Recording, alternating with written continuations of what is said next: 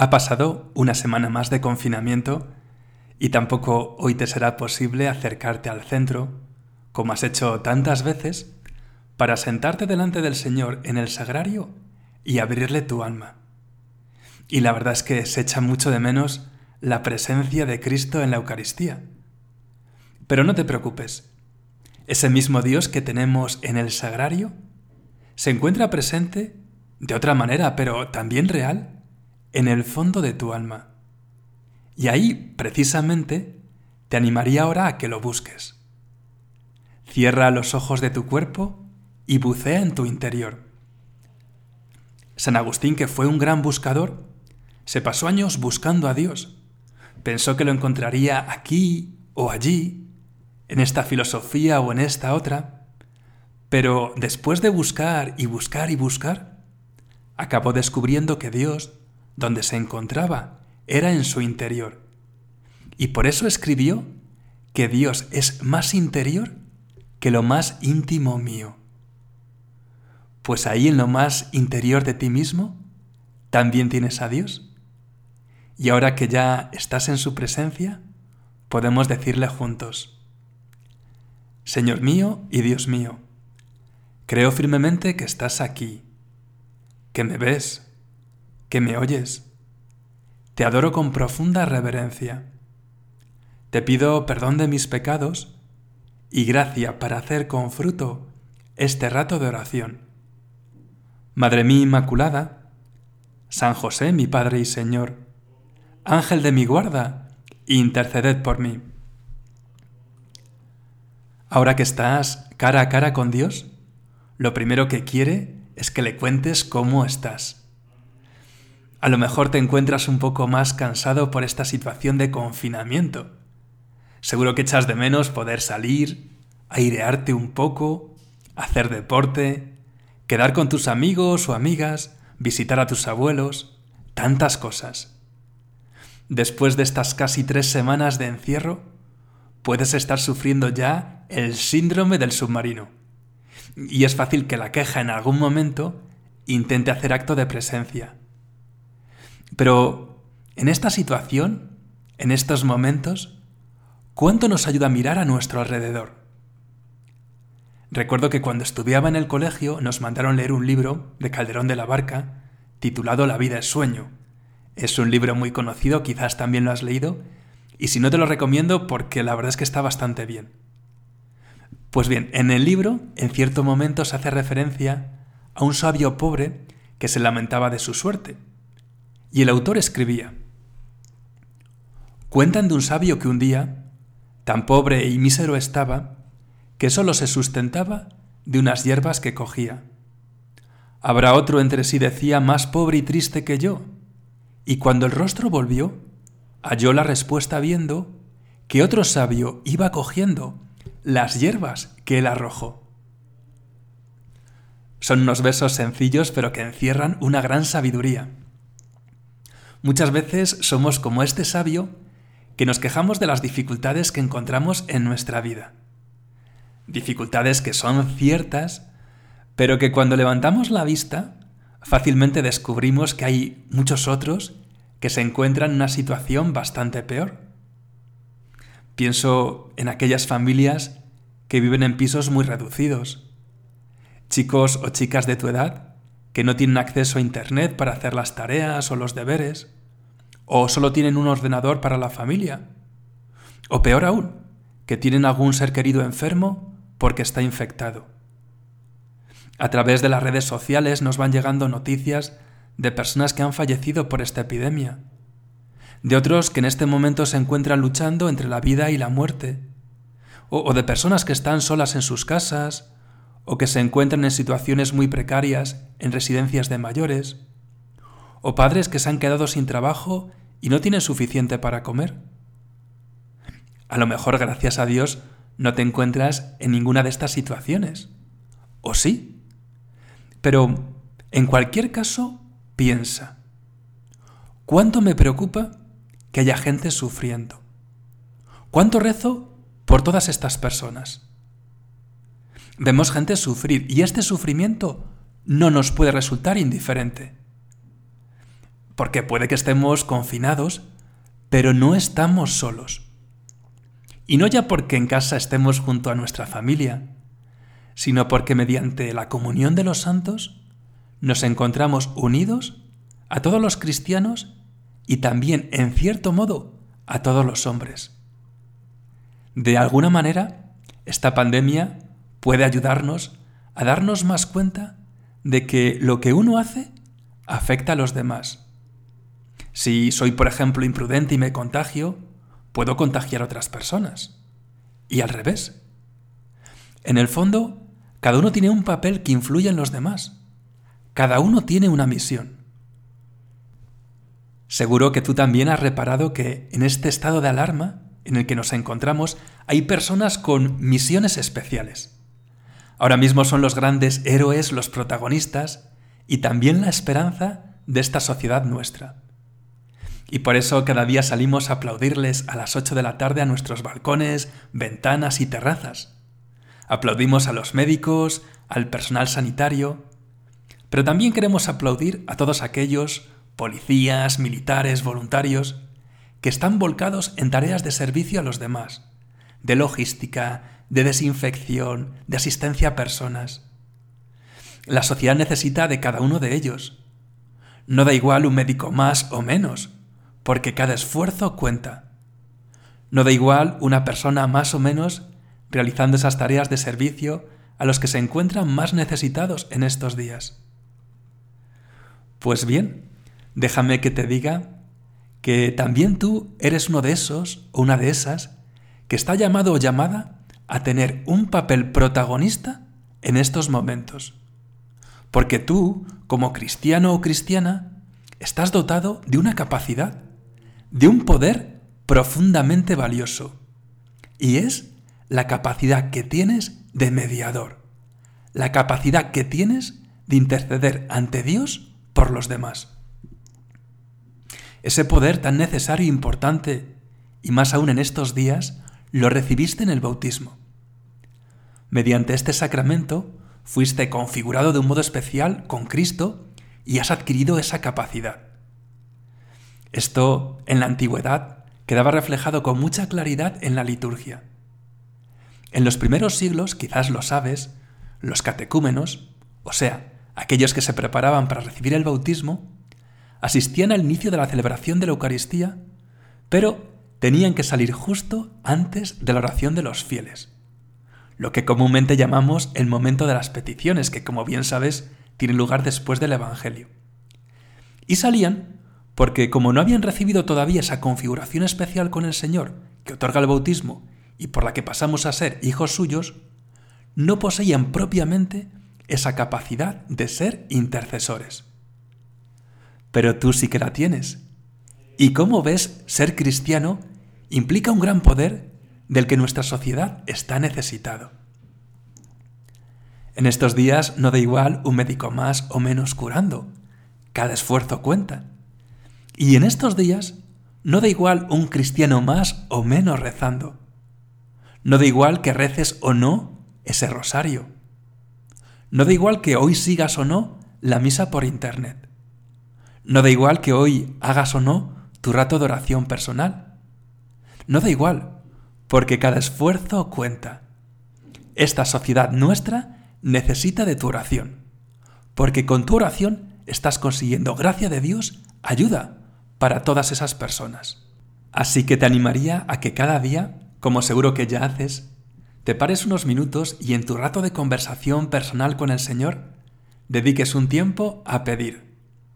A pedir por el fin de la pandemia y pedir por todos aquellos que están más necesitados los difuntos, los enfermos, los que pueden estar experimentando soledad o angustia, y también que pidas por todos aquellos que se están dando sin descanso en servicio de los demás, arriesgándose para salvar y ayudar a otros, que pidas por el personal sanitario, por los voluntarios, por las fuerzas y cuerpos de seguridad del Estado, que están realizando una labor tan estupenda y tan necesaria.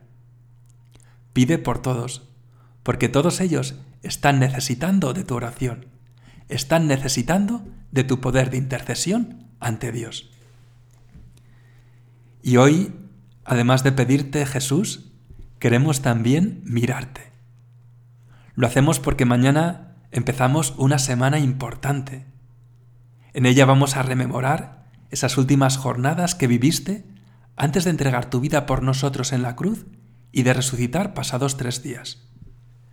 Es una semana intensa, muy rica en acontecimientos, y el pistoletazo de salida será precisamente la festividad que celebramos mañana, el Domingo de Ramos.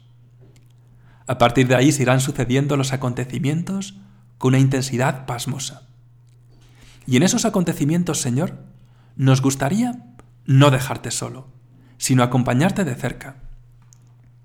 Aunque han pasado ya 20 siglos, también podemos hacernos presentes en esos momentos.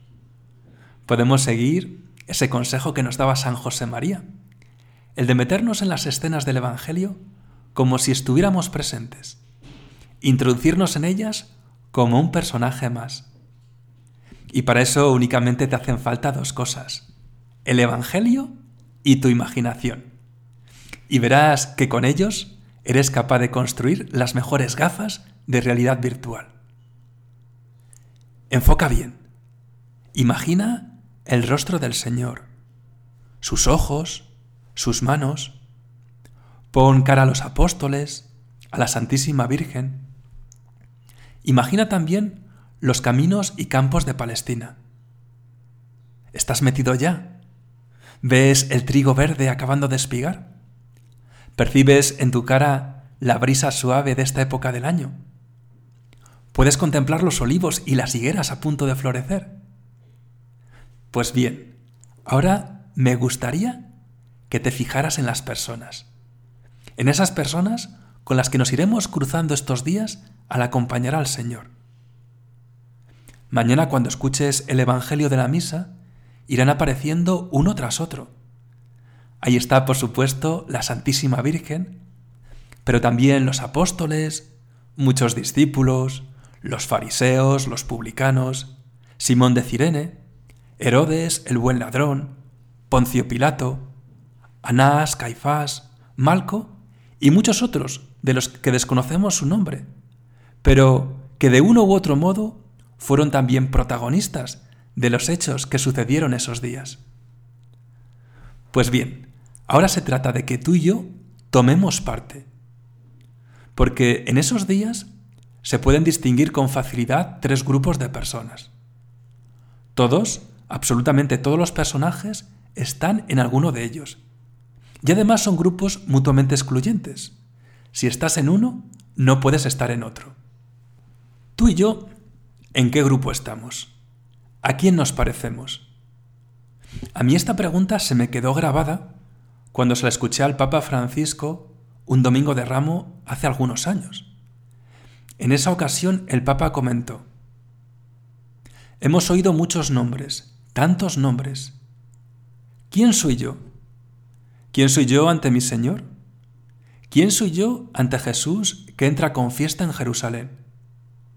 ¿Soy capaz de expresar mi alegría, de alabarlo? ¿O guardo las distancias? ¿Quién soy yo ante Jesús que sufre? ¿Soy como Pilato, ¿Soy como los soldados que golpean al Señor, que le escupen, que le insultan? ¿Soy como uno de aquel gentío que elige a Barrabás? ¿Soy como aquellos que pasaban ante la cruz y se burlaban de Jesús? ¿O soy como aquellas mujeres valientes, como la madre de Jesús, que estaba allí y sufría en silencio? ¿Soy como José, que lleva el cuerpo de Jesús con amor para enterrarlo? Soy como las dos Marías que permanecen en el sepulcro llorando y rezando. ¿Dónde está mi corazón? ¿A cuál de estas personas me parezco? En estos días, como te decía, vamos a descubrir a tres grupos de personas claramente diferenciados. El primero de ellos es el de los enemigos de Jesús. Ahí están muchos de los escribas y fariseos para los cuales su predicación era incómoda. Le tenían envidia no podían soportar la rectitud del Señor. Ahí están los que se enriquecían haciendo del templo una cueva de ladrones. Ahí están Anás y Caifás. Y ahí también acabó estando Judas. Si te fijas bien, no es un grupo demasiado numeroso, pero es un grupo muy activo e influyente. Y tiene una gran fuerza porque se aprovecha del miedo y de la vergüenza de muchos de aquellos que seguían a Jesús. El segundo grupo está constituido por los amigos de Jesús, los amigos de verdad, aquellos que en el momento malo saben dar la cara. Este grupo es aún menos numeroso, porque muchos de los que estaban en él acaban huyendo. Son muy pocos los que a la hora de la verdad sabrán jugarse el todo por el todo por el Señor. Ahí está, por supuesto, la Virgen, las santas mujeres, Nicodemo, José de Arimatea, San Juan y pocos más. Y por último está el grupo de los cobardes, que es sin duda el gran protagonista de estos días. Porque lo que ocurrió aquellos días en Jerusalén estuvo propiciado por el silencio o el miedo de aquellos a los que le faltó valentía. Y es con mucho el grupo más numeroso y curiosamente el menos influyente, el que tiene menos peso y poder. Ahí destaca Pilato, que quería salvar al Señor, pero que en cuanto ve que le puede complicar eso la vida, desiste. Ahí están los diez apóstoles que nos quedan, que a la hora de la verdad huyen despavoridos. Ahí están tantas y tantos que aclamaron al Señor el domingo de Ramos y que después, por miedo a los sumos sacerdotes y fariseos, acabaron gritando, crucifícale, crucifícale. Pues bien, estos tres grupos siguen existiendo hoy. Por un lado están aquellos que no pueden ver a Jesús, que te siguen acosando, Señor, que siguen haciendo burla de ti, que quieren expulsarte de los distintos ámbitos de la vida y de la sociedad. Por desgracia, en el siglo XXI hay gente que te sigue persiguiendo. Sin embargo, no son muchos. Además, también están tus amigos, Señor, entre los que me gustaría siempre estar. Aquellos que dan la cara por ti, aquellos que jamás se avergüenzan, esos que hablan abiertamente de ti a los demás, esos para los que tú estás antes que todo el resto, aquellos que cada semana, aunque les hagan otros planes, no fallan a la meditación, esos que ya sea vacaciones o periodo lectivo, van al círculo para formarse y poder conocerte y amarte mejor. Esos que procuran acercarte a sus amigos. Esos que no tienen miedo a decir delante de otros que van a misa. En definitiva, esos con los que sabes que siempre, siempre, siempre puedes contar. Sin embargo, Jesús, qué fácil resulta acabar en el grupo de los cobardes. A veces por miedo, por respetos humanos, por pensar que alguien se puede reír de mí, y otras muchas veces por pereza. Podemos decir que la pereza es el miedo del siglo XXI, ese miedo que hace que fácilmente podamos abandonar al Señor. Pues bien Jesús, repasando estos grupos, me hago esta pregunta. ¿Yo en cuál estoy? Hoy, como hace 20 siglos, hacen falta valientes. Es tiempo de valientes. Dios necesita valientes. Cuando preparaba la meditación, se me ha venido a la cabeza una historia real de dos chicas de tu edad, que bien nos puede ayudar. Es la historia de Junia y de Marcia. Junia era una chica de familia bien de la Roma imperial. Su padre llegó a ser senador y amigo personal del emperador. Como cualquier chica de su edad tenía amigas, sobre todo una llamada Marcia. Marcia era más prudente en su juventud, era cristiana y no se divertía de cualquier manera. Y a Junia esto le llegaba. La amistad Marcia se la demostró como ninguna otra cuando Junia enfermó de lo que parecía lepra una enfermedad contagiosa y desagradable. De hecho, sus padres ni siquiera subían a cuidarla por miedo a contagiarse y habían contratado a una esclava para que la atendiera. Sin embargo, Marcia, su amiga, se enteró y fue a verla enseguida y a cuidarla. Finalmente resultó que no era lepra y Junia se recuperó. Un día, al llegar a su casa, una de las esclavas le dio a Junia una carta de Marcia, en la que se disculpaba por fallar a su palabra de ir a pasar unos días con ella en su casa de verano. Y la carta decía lo siguiente. Mi querida Junia, qué pena no poder ir a visitarte a ti y a tu familia este verano. Tenía algo muy importante que decirte, pero ahora solo puedo escribírtelo. No sé cómo empezar. Es sobre amor, el amor más grande del mundo, que ha sido mi alegría durante muchos años y de mi Padre también. Ese amor es Jesús. Ya ves, Junia, somos cristianos. Espero que no me odies ahora por eso. Era lo que quería decirte el último día que nos vimos, pero no tuve valor. Ahora sí tengo ese valor, porque mi padre y yo vamos a morir dentro de una hora por Jesús. Algunos amigos nos han dicho que ofrezcamos incienso al emperador para salvar la vida, pero eso sería traicionar a Jesús, que nos ha hecho a mi padre y a mí tan felices estos años. ¿Puedes entender esto, Junia? Le pido a Jesús que puedas. Pensarás que estoy loca, pero amar y seguir a Jesucristo es lo más maravilloso del mundo. Él te da una fuerza y una alegría que no se pueden expresar. Junia, se me caen las lágrimas de los ojos y no quiero estropear este papiro que mi padre me ha conseguido para escribirte. Esta mañana hemos rezado por tu padre, tu madre y tu hermano, y también por ti. No te enfades, Junia. Yo he rezado para que algún día tú también conozcas y ames a Jesús. No puedo seguir porque vienen a buscarnos. Le dejo esta carta a Escintila, una cristiana que trabaja en nuestra casa. La has visto cuando has venido a mi casa, ¿te acuerdas? Viene de la Galia y es bastante mayor. Me tengo que marchar. Espero que mi muerte sea rápida, pero si no lo es, la ofreceré por ti. Adiós, Junia. Firmado, Marcia. Marcia murió y Junia desde ese momento iba a escondidas a la tumba de su amiga para rezar y llorar. Poco a poco empezó a tener curiosidad por el cristianismo. Quería saber más, necesitaba saber más. El recuerdo de su amiga se lo pedía. Dios se empezaba a acercar y ella, ella le dejó. Comenzó a recibir catequesis de una de las esclavas de su padre, que era cristiana. Cada vez fue a más. Pidió bautizarse, sabiendo que eso le traería problemas, y empezó a vivir su fe, a ir a misa, a dar la cara. Un día ocurrió lo imaginable. Una conocida la delató.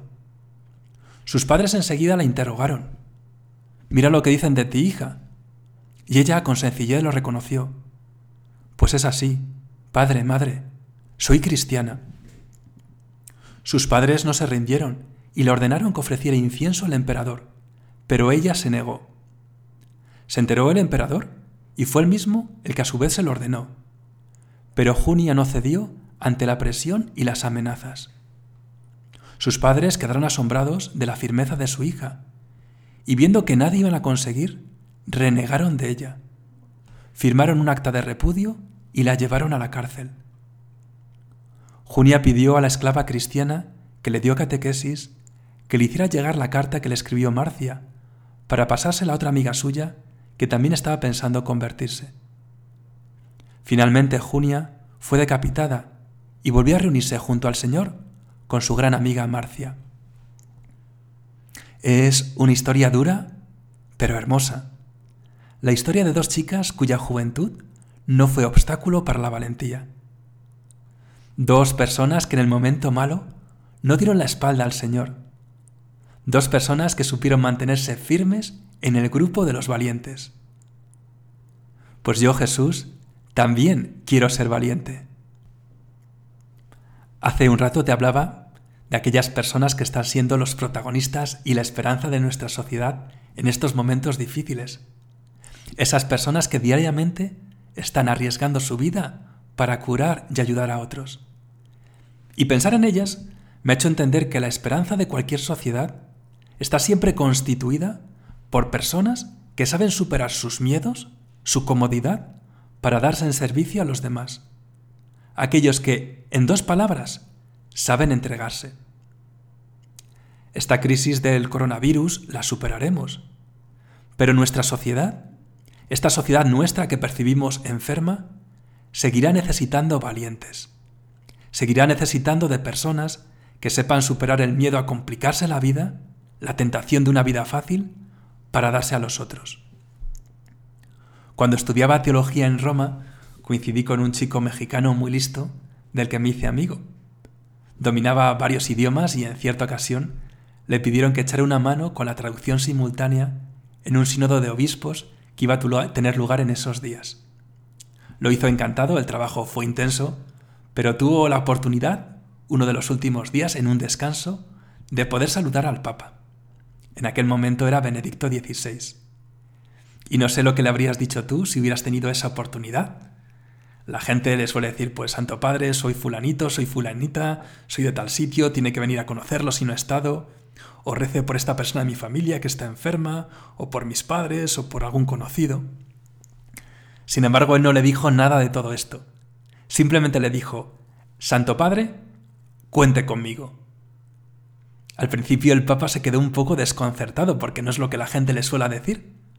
Pero este amigo mío contaba que enseguida al Papa le cambió el semblante, le sonrió y se lo agradeció.